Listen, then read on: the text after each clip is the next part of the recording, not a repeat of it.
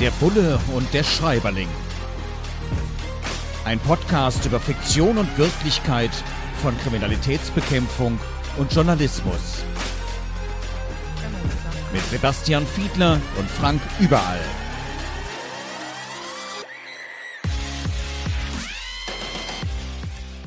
Herzlich willkommen zu einer neuen Folge von Der Bulle und der Schreiberling, unserem Podcast über die Darstellung von Journalismus und Kriminalität in der Bestsellerliteratur. Diesmal haben wir uns aus dem Verlag Diogenes ein Buch vorgenommen von Petrus Markabis, Das Lied des Geldes, ein Fall für Kostas Karitos. Und da geht es, ja, man merkt es schon an den Bezeichnungen, an den Namen, es geht um Griechenland, es geht um Athen und dort gibt es einen Trauerzug, eine Demonstration von, ja, ich sag mal, politisch linksstehenden. Und das Spannende, was sich da in dieser Geschichte entwickelt, ist, auf der einen Seite so ein Gegeneinander, aber doch auch ein Miteinander zwischen politisch Linksstehenden und dem Kommissar, der dort auch gute Bekanntschaften und Verwandtschaften hat und dann in irgendeiner Weise sehen muss, wie er mit der Situation, mit der zum Teil sehr angespannten Situation und natürlich auch einem Kriminalfall da entsprechend umgeht. Sebastian Fiedler, unser Bulle hier im Podcast, mein Name ist übrigens Frank Überall, der Schreiberling. Wir unterhalten uns darüber, wie realistisch da alles eingestellt ist in diesen Büchern. Und hier geht es eben um einen Gewissenskonflikt, darum, dass man sich eigentlich inhaltlich solidarisieren möchte mit denjenigen, die demonstrieren. Ist dir das auch schon mal so gegangen, dass du gesagt hast, ach ja, ja gut, eigentlich haben die ja recht, aber dass die möglicherweise sogar gewaltsam dort ihr Recht auf die Straße tragen wollen, das kann ich natürlich als Polizist nicht billigen. Selten. Also zum einen ist es bei mir sehr, sehr lange her, dass ich in einer Einsatzhundertschaft gearbeitet habe. Also da kann ich mich tatsächlich noch an die ein oder andere Situation erinnern, wo ich dachte, na gut, das politische Anliegen ist tatsächlich in Ordnung. Allerdings der zweite Teil, der hat bei mir schon immer für mehr als Unverständnis gesorgt. Und das merkst du am ehesten, wenn du sozusagen in der Uniform und noch nicht so sehr aus der Rolle der Kriminalpolizei, sondern in der Uniform sozusagen die Aggression aus einer äh, Demonstration heraus spürst. Aber bei mir reißt das immer in einem so hohen Maße dann ab, wenn es zu Gewalttätigkeiten kommt, dass das politische Ansinnen zumindest bei mir subjektiv immer völlig in den Hintergrund gerät und ich deswegen auch tatsächlich es immer schwer verstehen kann, dass, und solche Situationen gibt es ja auch, dass sozusagen die Menge und die Masse der Demonstration sich irgendwie nicht versucht, zumindest irgendwie abzugrenzen von denjenigen, die da Steine schmeißen. Mhm. Wir haben ja im Moment mit Demonstrationen auch insgesamt in der realen Welt, in der nicht belletristischen Welt, äh, ziemliche Probleme zumindest wir Journalistinnen und Journalisten werden immer häufiger angegriffen. Jetzt bin ich auch Vorsitzender des Deutschen Journalistenverbands, Gewerkschaft und Berufsverband für Journalistinnen und Journalisten und von entsprechenden KollegInnen. Äh, du bist Vorsitzender des Bundesdeutscher Kriminalbeamter. Merkst du, dass sich da in den letzten Jahren was verändert hat? Reporter ohne Grenzen hat uns im internationalen Ranking hier in Deutschland abgestuft, weil es immer mehr Übergriffe auf Journalistinnen und Journalisten, vor allem bei rechten Demonstrationen gibt. Wie stehst du zu dem Thema? Ja, genauso. Und du hast es ja auch schon richtig eingeordnet. Das ist ja bei diesen sogenannten Anti-Corona-Maßnahmen, Demos nochmal wirklich intensiv in Erscheinung getreten. Wir beiden erinnern uns wirklich wahrscheinlich sehr intensiv an die Bilder, wo ein Stein in Richtung eines Kamerateams fliegt. Ich kann mich erinnern, dass wir auch schon seit geraumer Zeit immer mal wieder solche Gespräche miteinander darüber geführt haben. Und ich bin eigentlich der Auffassung, dass alleine deswegen, weil das auch nach meiner Einschätzung so ist, dass Journalistinnen und Journalisten da immer stärker in den letzten ein, zwei Jahren insbesondere bedroht sind. Und ich bin eigentlich der zwingenden Auffassung, dass also auch deswegen bei Einsatzkonzepten der Polizei das ein zwingender Bestandteil sein muss, dass man sozusagen sich überlegt vorher, wie kann man, so gut es geht, mit den Journalisten, die bei einer Demonstration dabei sind, vorher kommunizieren und deutlich machen, wie man sie am besten schützen kann. Und das bedeutet auf der anderen Seite, dass die Polizei sich auch jeweils immer zwingend darauf einstellen muss, was da passiert und wie sie möglichst gute Schutzkonzepte erarbeiten kann. Aber jetzt mal Hand aufs Herz, ihr habt ja selbst auch Probleme. Also wenn ich mir die Bilder aus Berlin zum Beispiel angucke, dort von einer Querdenker-Demo, äh, es werden Rettungskräfte angegriffen, es werden Kolleginnen und Kollegen von dir angegriffen. Was macht das mit euch? Ja, das ist jetzt, ich muss leider sagen, ja nicht mehr so ganz neu. Also zum einen bei Demonstrationen sowieso nicht. Ich war in den 90ern, Ende der 90er in einer Einsatzhundertschaft und natürlich sind wir da auch schon angegriffen worden. Vielleicht möglicherweise nicht so häufig, aber auch da sind schon Steine oder größere Blumenkübel auf uns geschmissen worden. Das ist jetzt nicht so ganz neu für die Polizei. Neu ist allerdings, wie du schon richtigerweise sagst, dass auch nun auch Rettungskräfte angegriffen werden und Journalistinnen und Journalisten. Also alles, was irgendwie irgendwie wahrscheinlich vermutlich irgendwie dem Staat zugerechnet wird oder dem unfreien Journalismus, weil äh, nach deren Sicht berichtet ihr ja nun, was ihr vorher aufgeschrieben gekriegt habt. Also wogegen sich das richtet, ist schon klar. Also im, im Prinzip kann man sagen, diejenigen, die geschützt werden müssen, werden mehr bei einer Demonstration und deswegen müssen wir uns zwingend darauf einstellen. Da können wir uns, gibt es keine Alternative zu. Ach, wenn mir doch mal jemand aufschreiben würde, was ich zu berichten hätte, dann wäre es zumindest einfacher. In der Tat würde ich dann nicht mehr ganz so viel arbeiten müssen, aber nein, es ist tatsächlich nicht so. Und ich nehme tatsächlich wahr, dass wir wiederum wahrgenommen werden. Äh, es ist ja dann entlarvend, dass oft nicht Lügenpresse gesagt wird, sondern Systempresse. Hm. Und was das System angeht, ja, da hat man in uns sozusagen die richtigen Gegner, weil wir sind tatsächlich Verteidigerinnen und Verteidiger des demokratischen Systems. Und wer damit ein Problem hat, äh, der hat ein Problem mit Meinungs-, mit Pressefreiheit und damit letzten Endes auch mit uns. Wenngleich ich äh, der festen Überzeugung bin, dass viele, die bei den Demonstrationen mitlaufen, die sich aufschaukeln lassen, gar nicht so ein fundiertes ideologisches Korsett haben, sondern tatsächlich eben mitlaufen aus irgendwelchen Verärgerungen, die vielleicht auch nachvollziehbar sind. Und ja, irgendwo werden wir als Gesellschaft zusehen müssen, dass wir wieder ein gemeinsames Band finden, dass wir gemeinsame Grundlagen und Grundrechte wiederfinden. Apropos Grundrechte, in diesem Buch wird auch beschrieben, dass Migrantinnen, Migranten von der Polizei manchmal nicht ganz so freundlich behandelt werden. Angeblich vor Gericht, ja, da gäbe es auch Anfeindungen, aber Gerichte und Staatsanwaltschaften seien da meistens noch fair. Aber viele Polizisten und einfache Bürger, heißt es hier, behandeln Migrantinnen und Migranten wie Abschaum. Ist das so? Ja, also das ist eine rhetorische Frage. Natürlich werde ich da jetzt nicht darauf antworten, dass es so ist, weil es auch meiner Überzeugung nicht entspricht. Aber ich mache durchaus einen Nachsatz und den will ich auch erläutern, weil ich in den letzten ein, zwei Jahren, spätestens seit George Floyd, einen ganzen Haufen von unterschiedlichen Diskussionsformaten zu diesem Thema gehabt habe. Und ich würde es unter, versuchen, unter eine Überschrift zu setzen. Man kann sagen, dass über alles und damit meine ich in, in einem Durchschnittswert über die gesamte deutsche Bevölkerung das Vertrauen in die Sicherheitsbehörden außerordentlich groß ist. Du kennst wahrscheinlich auch diese Umfragen. Wie groß ist Ihr Vertrauen in Piloten, Politiker, Journalisten, Ärzte und so weiter und so weiter? Und bei diesem Vertrauensranking ist die Polizei immer sehr, sehr weit oben unter den Spitzenplätzen. Ich habe aber die These und die Diskussionen, von denen ich gerade gesprochen habe, die nähren diese These, dass es nicht in allen gesellschaftlichen Teilen gleich ausgeprägt ist, dieses Vertrauen. Und gerade in migrantisch geprägten geprägten Communities, wenn ich versuche, da vielleicht so diesen Überbegriff mal zu bilden, scheint es doch geringer ausgeprägt zu sein. Und ich nehme durchaus ernst, dass viele solcher Erlebnisse dort geschildert werden.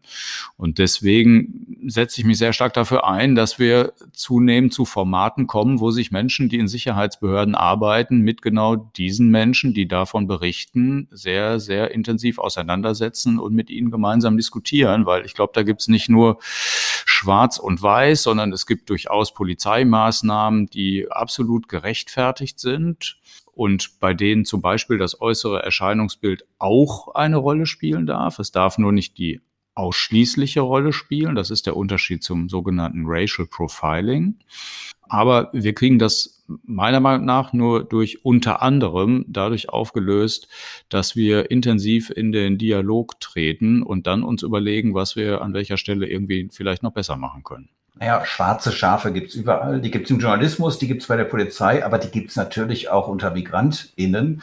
Äh, ich habe mit Polizistinnen und Polizisten in Köln gesprochen, die mir sagen, naja, es gibt so ein paar Bereiche, zum Beispiel auf den Ringen, wenn man da jemanden anhält und dann eben kritisch mal nachfragt, also schlicht und ergreifend, also nicht nach dem Warndreieck fragt oder danach, warum er denn jetzt die Geschwindigkeit übertreten hat, dass dann relativ schnell auch davon schwarzen Schafen äh, der Rassismusvorwurf kommt. Also obwohl man tatsächlich irgendetwas möglicherweise auch falsch gemacht hat, dabei erwischt wird und angehalten wird, es ist ja dann auch wahrscheinlich schwierig, mit so einer Situation umzugehen.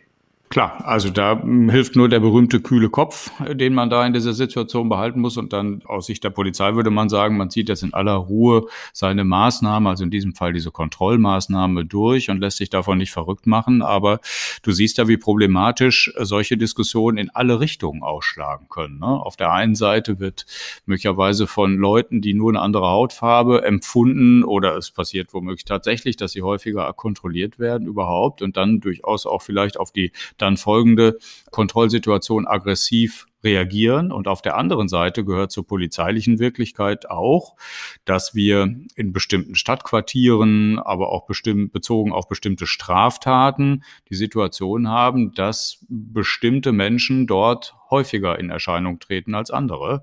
Und das gehört eben auch zur polizeilichen Realität und bestimmt ein Stück weit die Verdachtsschöpfung, sagen wir dazu. Aber wie gesagt, da muss mehr zusammenkommen als nur das äußere Erscheinungsbild. Und das würde auch zu einer professionellen Polizeiarbeit gehören. Aber im Ergebnis muss man eben sagen, wir brauchen uns da vor keiner Diskussion zu verstecken und sollten das auch nicht tun, sondern sollten diese Diskussion durchaus offen aufnehmen. Ein ernstes Thema heute bei der Bulle und der Schreiberling, aber gleich gibt es auch noch was Lustiges.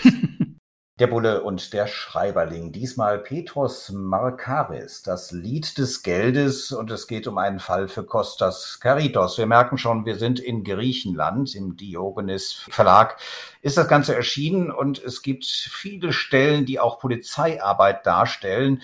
Und dann wollen wir mal schauen, ist das tatsächlich so? Und ich habe gesagt, es darf auch mal lustig werden und das wird es jetzt. Äh, Im Büro schlafen. Also wenn man einen Fall hat, der einfach so anstrengend ist, das Bett, die Matratze, das Klappbett im Büro und dann wirklich nur, wir sehen das auch in anderen Krimis, wo die Leute dann zum Teil auf dem Stuhl einschlafen. Kennst du solche extrem angespannten Situationen, wo einem nichts anderes übrig bleibt, als äh, das zu Hause zu vergessen und einfach da zu bleiben und fast durchzuarbeiten? Ja, kenne ich tatsächlich. Also ich habe mal in einer Dienststelle gearbeitet, da hatte ich tatsächlich eine Matratze im Büroschrank und das kam in der Tat hin und wieder mal vor, dass ich im Büro übernachten musste. Und das lag unter anderem daran, dass ich da zu der Zeit eine etwas längere Anreise hatte. Das heißt, ich musste jeden Tag anderthalb Stunden hin und anderthalb Stunden zurück mit dem Auto zur Dienststelle fahren. Und dann kannst du dir vorstellen, wenn es abends mal irgendwie etwas länger wird und man weiß, am nächsten Morgen geht es sehr früh weiter, dass man man sich dann die zusammengerechneten drei Stunden Fahrzeit vielleicht ein bisschen sparen will. Das ist der eine Teil. Und der andere ist, wenn es Einsätze gibt, dann dauern die eben schon mal wahnsinnig lange oder gehen durch die Nacht oder denken wir an Mordkommissionen in dieser allerersten Phase. Da arbeitet man einfach schlicht durch, weil es auch erfolgskritisch ist, dass man sozusagen sehr viel Arbeit in diese erste Phase hineinsteckt. Aber das kennen viele meiner Kolleginnen und Kollegen. Da wird auch beschrieben, dass man mit dem Phantombild, das irgendeine Zeugin, ein Zeuge erzeugt hat, dass man damit durch die Viertel läuft. Ist, ist das tatsächlich noch so, dass man von Tür zu Tür geht und so ein Bild dabei hat, wahrscheinlich heute nicht mehr ausgedruckt, sondern irgendwie auf dem äh, Smartphone, auf dem äh, Laptop oder ähnliches und ähm, dem Menschen dann dieses Bild zeigt, wenn man den Verdacht hat, dass die Person, die mutmaßliche Täterin, der mutmaßliche Täter sich da irgendwo noch in der Gegend aufhalten könnte? Klar, also das äh, ist tatsächlich eine gängige Methode, dass man tatsächlich an allen Türen klopft, an allen Haustüren klingelt im näheren Umfeld, weil es sein kann, dass jemand was gesehen hat, vielleicht gar nicht nur das Phantombild, sondern vielleicht jemand andere Feststellungen gemacht, was gehört. Und diese Phantombilder, das hast du schon richtigerweise gesagt, die wurden früher mit verschiedenen Bleistiftarten äh, gezeichnet und die werden jetzt digital erstellt. Das hast du schon richtig gesagt. Und in der Tat, wir haben eine Spezialdienststelle beim Landeskriminalamt, die macht das außerordentlich gut. Und diejenigen, die dort auf der anderen Seite des Tisches sitzen und in ihren Erinnerungen kramen, sind häufig am Ende ganz überrascht, wie gut das wirklich äh, funktioniert hat. Und wenn man dann tatsächlich einen Täter gefangen hat, wundert man sich über die frappierende Ähnlichkeit. Also das ist eine faszinierende Methode. Jetzt gibt es ja bestimmte Verbrechensbereiche, die werden bestimmten Menschen beziehungsweise Situationen zugeordnet. Und hier bei Petros Makaris heißt es dann, dass Verbrechen aus Leidenschaft häufig mit einem Messer begangen würden und auch Verbrechen aus finanziellen Schwierigkeiten. Da werde häufig das Messer gezückt. Ist das so eine Erfahrung? Kann man das sagen? Die Analyse kenne ich ehrlicherweise nicht und ich bin nicht sicher, ob das so ist. Also es mag Situationen geben, dass man da sagt, man, man schaut sich mal an, in welchen Gelegenheiten mit welches Verbrechen mit welcher Waffe begangen. Ich glaube, es hat vornehmlich auch damit zu tun, welche Waffe verfügbar ist. Denn du musst ja sehen, eine Schusswaffe hat nun nicht jeder verfügbar und nicht jeder verfügt über Kontakte in kriminelle Kreise, um sich illegal eine Schusswaffe zu verschaffen. Häufig ist es so, wenn jemand legal hat, eine hat, also als Sportschütze oder Jäger, dann steigt damit natürlich auch das Risiko, diese Waffe einzusetzen. Und so ist das insgesamt. Diese Studien kenne ich und das ist wirklich so. Also wenn man ein Messer bei sich hat oder verfügbar hat, dann steigt in Konfliktsituationen das Risiko, dass es auch zum Einsatz kommt, exorbitant an. Und wahrscheinlich kann man es ganz gut damit erklären, dass man ein Messer natürlich im häuslichen Umfeld leicht verfügbar hat, eine Schusswaffe nicht immer. Und das ist, glaube ich, der augenfälligste Zusammenhang. Jetzt ist das, was wir ja hier machen, ähm, der Bulle und der Schreiberling, schon relativ außergewöhnlich, dass Polizistinnen, Polizisten mit Journalistinnen und Journalisten sprechen, dass sie vielleicht sogar befreundet sind, was ich für uns jetzt mal in Anspruch nehmen würde. So ist das. Äh, das ist schon ungewöhnlich, aber in diesem Buch, das Lied des Geldes, wird auch angesprochen, dass es da eine ja, schwierige familiäre Konstellation gibt. Die Tochter des Kommissars ist nämlich Strafverteidigerin. Und bei Strafverteidigern ist es natürlich noch mal ein bisschen schwieriger, wenn man da tatsächlich miteinander befreundet oder sogar verwandt ist und vielleicht sogar noch in die gleichen Fälle gerät. Wie sieht das aus? Hast du in deinem Freundeskreis auch StrafverteidigerInnen? Äh, ich muss gerade überlegen, Strafverteidiger oder Strafverteidigerin habe ich nicht im engeren Freundeskreis, aber meine Ehefrau war mal Strafverteidigerin für eine kurze Zeit äh, zumindest. Die ist Juristin und wir haben witzigerweise in den letzten Tagen uns noch tatsächlich über diesen Umstand unterhalten, wie es denn ist, auf unterschiedlichen Seiten zu stehen und aus unterschiedlichen Perspektiven mit Beschuldigten zu tun zu haben. Das ist außerordentlich spannend, finde ich. Wobei man eben ganz simpel sagen muss, dass auf einer professionellen Ebene das quasi auch mit zur DNA der Kriminalpolizei gehört, weil wir ja wissen und lernen, wenn wir uns mit dem Grundgesetz beschäftigen, dass der Strafverteidiger ja eine Verankerung über das Grundgesetz, nämlich über die Menschenwürde hat, weil wir bei uns sagen, ein Beschuldigter oder später Angeklagter, der darf nicht zum Objekt eines Strafverfahrens werden. Also nehmen wir einen einfachen Zusammenhang. Jemand, der intellektuell nicht so beseelt ist, also ein nicht so schlauer Beschuldigter, der wüsste sich gar nicht zu helfen äh, im Gerichtssaal, weil er gar nicht verstehen würde, äh, wie, welche Rechte er hat, äh, wie das Verfahren so funktioniert. Und dazu dient die Strafverteidigung. Sie soll ihm ermöglichen, all seine Rechte auch wirklich umzusetzen und nicht schlechter gestellt zu sein als der Staat. Und wenn man das immer so zugrunde legt, dann, und dann komme ich jetzt auf deine eigentliche Frage, kann man auch völlig problemlos mit Strafverteidigern befreundet sein. Jetzt haben wir beide die berufliche Aufgabe, etwas aus Leuten unter Umständen schon mal rauskitzeln zu müssen, was sie uns nicht unbedingt erzählen wollen. Wir haben da sehr unterschiedliche Methoden, die journalistischen, die kriminalistischen, und wir haben auch unterschiedliche Gegner. Manchmal finden die Gegner sich sozusagen auch im Innern. Also wir haben durchaus manchmal zu kämpfen mit der inneren Pressefreiheit, nennen wir das. Also müssen uns in Redaktionen, in Medienhäusern auch schon mal durchsetzen. Äh, bei euch gibt es manchmal auch konkurrierende Dienststellen. Auch das wird hier angesprochen in das Lied des Geldes, in dem Krimi, über den wir heute sprechen, nämlich dass Botschaften des Geheimdienste Informationen zurückhalten, weil sie nicht wollen, dass diese Informationen an die normale Polizei, womöglich noch an die Öffentlichkeit geraten, weil da möglicherweise diplomatische Beziehungen in Schwierigkeiten kommen könnten. Äh, ist das tatsächlich so? Ich meine, wir kennen das schon von James Bond und allem Möglichen, dass die Dienste, die Geheimdienste sich gegenseitig das Schwarze unterm Fingernagel nicht gönnen und der Polizei schon mal sowieso gar nicht. Pass, passiert das? ja, das ist ein bisschen so ähnlich vielleicht wie mit der Rollenverteilung bei Verteidigern und Kriminalbeamten. So ist es natürlich auch, dass wir ganz unterschiedliche Rollen bei den Nachrichtendiensten und bei der Polizei haben. Und bei der Polizei wird das häufig als Einbahnstraße wahrgenommen, nach dem Motto, also die Nachrichtendienste wollen alles von uns wissen, aber wir erfahren nichts. So, äh, das hat aber natürlich auch einen realen Hintergrund. Du hast das gerade schon so ein bisschen angedeutet, weil die, die Rechtsgrundlagen, nach denen die Nachrichtendienste arbeiten, sind natürlich völlig andere. Sie sind an anderer Stelle zuständig. Sie sind in der Vorfeld Beobachtung zuständig, um die jeweilige Landes- oder Bundesregierung in die Lage zu versetzen, zu wissen, welche verfassungsfeindlichen Organisationen gibt es da. Und dann gibt es aber natürlich viele Überschneidungen, wenn es um sogenannte Gefährder und Terroristen geht. Da arbeitet man natürlich so sehr, sehr eng miteinander zusammen. Aber der eigentliche Punkt ist der, dass die Nachrichtendienste eben häufig Informationen von anderen Nachrichtendiensten bekommen, um die dann selber zu verarbeiten. Und wenn sie jetzt einfach irgendeine Information weitergeben, geben, dann könnte sich der Nachrichtendienst, zum Beispiel ein ausländischer Nachrichtendienst, dupiert fühlen, wenn das einfach jetzt so an die Polizei weitergegeben würde, was man dort erfahren hat. Und daran erkennt sie schon, das ist ein sehr, sehr schwieriges Spannungsfeld.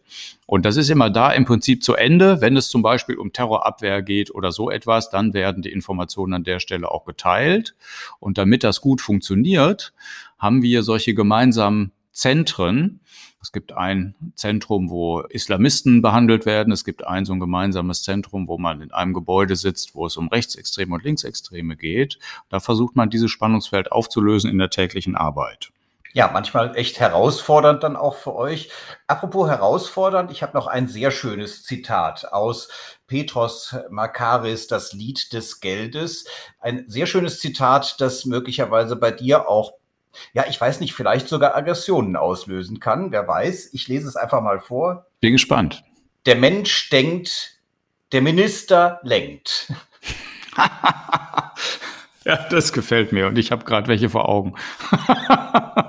Aber ein bisschen, ein bisschen, äh, ja gut, also politisch ist es natürlich so, da besteht überhaupt gar keine Frage. Das sogenannte Primat der Politik äh, greift hier natürlich.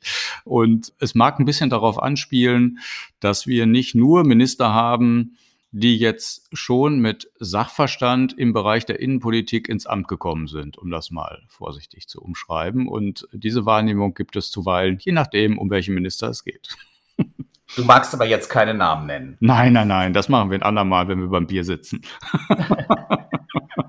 ich freue mich schon drauf. Gut, zum Abschluss noch eines. Also äh, klar, jeder kleine Junge, jedes kleine Mädchen, jeder, der irgendwie mal drüber nachdenkt, Polizistin, Polizist zu werden, hat natürlich ein Bild im Kopf.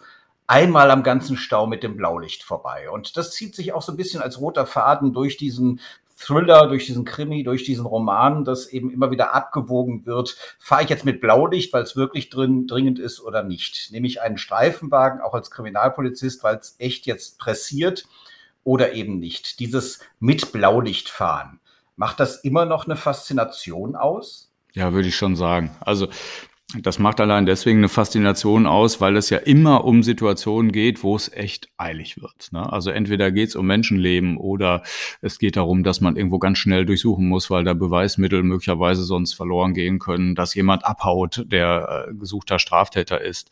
Und das macht wahnsinnig Spaß. Zudem befindet man sich natürlich in einer Hochkonzentrationphase, weil man ja außerhalb der Verkehrsregeln sich bewegt und das natürlich auch weiß und ganz andere Risiken hat. Also daran erinnere ich mich, wenn du also rechts auf dem Seitenstreifen auf einer Autobahn an den anderen vorbeifährst, weil sich so ein Stau bildet, musst du natürlich höllisch aufpassen, dass nicht mal irgendeiner kurz mal eben rechts rüberzieht. Und da bist du also unter einer dauerhaften Konzentration und ich glaube, Adrenalin ist durchaus im Spiel. Ja, ich kenne das sogar, weil manchmal in ganz seltenen Fällen, wenn es außergewöhnliche Ereignisse sind, auch Journalistinnen und Journalisten dann von der Polizei zu Einsatzstellen begleitet werden mit Blaulicht. Und dann ist es in der Tat, dann kann man mal so ein bisschen schnüffeln an dieser Situation, die sehr ungewöhnlich ist. Ja, ungewöhnliche Blickweisen auf Journalismus und Kriminalistik nehmen wir uns auch nächstes Mal wieder vor in 14 Tagen hier bei der Bulle und der Schreiberling. Gerne wieder einschalten, gerne uns auch folgen auf den verschiedenen Portalen, Social Media beispielsweise bei Facebook, bei Instagram und bei Twitter, der Bulle und der Schreiberling. Wir sind in 14 Tagen wieder für Sie und euch da. Vielen Dank fürs Zuhören. Der Bulle und der Schreiberling. Ein Podcast über Fiktion und Wirklichkeit von Kriminalitätsbekämpfung und Journalismus. Mit Sebastian Fiedler und Frank Überall.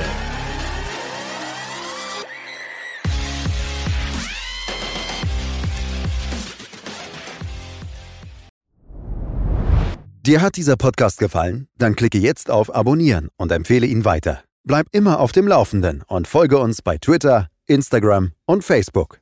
Mehr Podcasts findest du auf meinpodcast.de.